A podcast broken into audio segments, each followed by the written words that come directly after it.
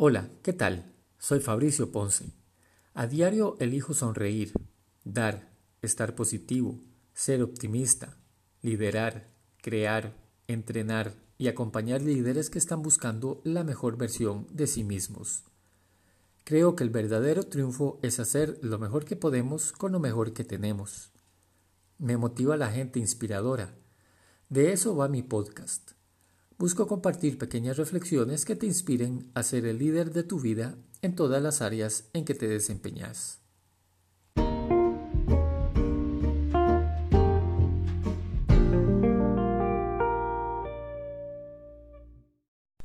Decir que hemos pasado un año difícil es llover sobre mojado. Honestamente, el tema de la pandemia me tiene un poco cansado ya. Obvio, existe un luto por aquellos que han quedado atrás, por las dificultades que nos ha traído a nivel profesional y personal, por el aislamiento, por la soledad, por proyectos y planes atrasados, todos la hemos sufrido de una u otra forma.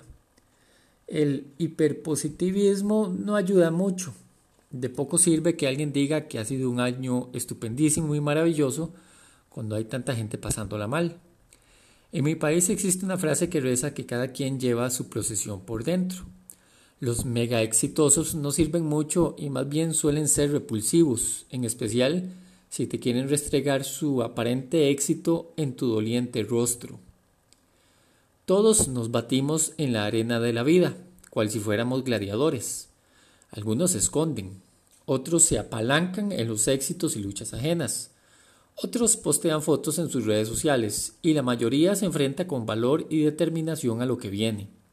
Esos son los que construyen, los que inspiran y los que logran cosas memorables en la vida. No las dicen ni las fingen, las logran. Hay quienes decidieron no participar de la crisis de la pandemia. Ojo, no digo que la negaron. Tampoco se escondieron en un falso optimismo o se dejaron abrumar por el ambiente negativo. Me refiero a la gente que pese a sus pérdidas, a su duelo y a la incertidumbre, decidieron seguir adelante, como hizo el universo, podríamos decir, que no se detuvo a llorar por tus pérdidas ni por las mías. La energía del universo siguió adelante mecánicamente, como fue programada por el Creador, que está por encima de ella y en nada supeditado a su voluntad, si la tal energía la tuviera. Y lo mismo hizo mucha gente, seguir adelante a pesar de todo, porque siempre podemos aspirar a algo mejor. La crisis no tiene necesariamente que guiar nuestros pasos y decisiones.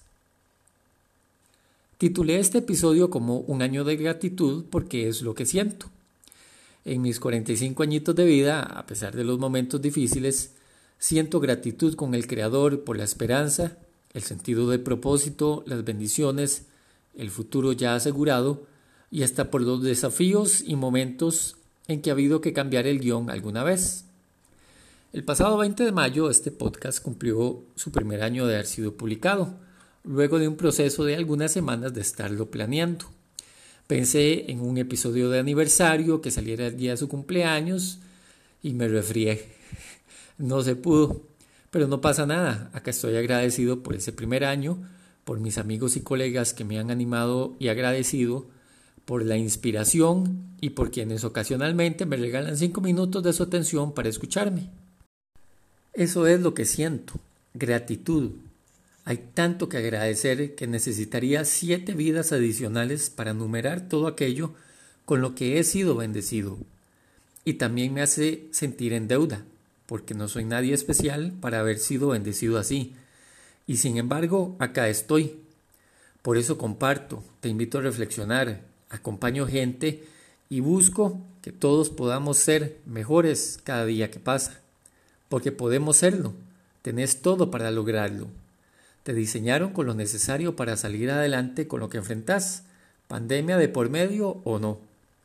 Los límites y las fronteras no las inventamos nosotros, al igual que se hace con los que hay en los barrios y los países. Los han cambiado desde tiempos inmemoriales y podemos hacer lo mismo con los nuestros. Vamos por más, en el tanto que Diosito nos dé vida y gracias por este primer año juntos en mi podcast.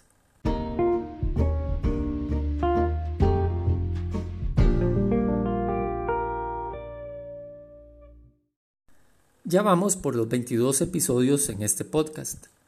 En mi canal de difusión en Telegram estoy compartiendo los anteriores para que puedas descargarlos y compartirlos si gustas. Buscarlo como liderazgo y alto rendimiento. También los encuentras en Spotify, YouTube y en otras plataformas para podcast.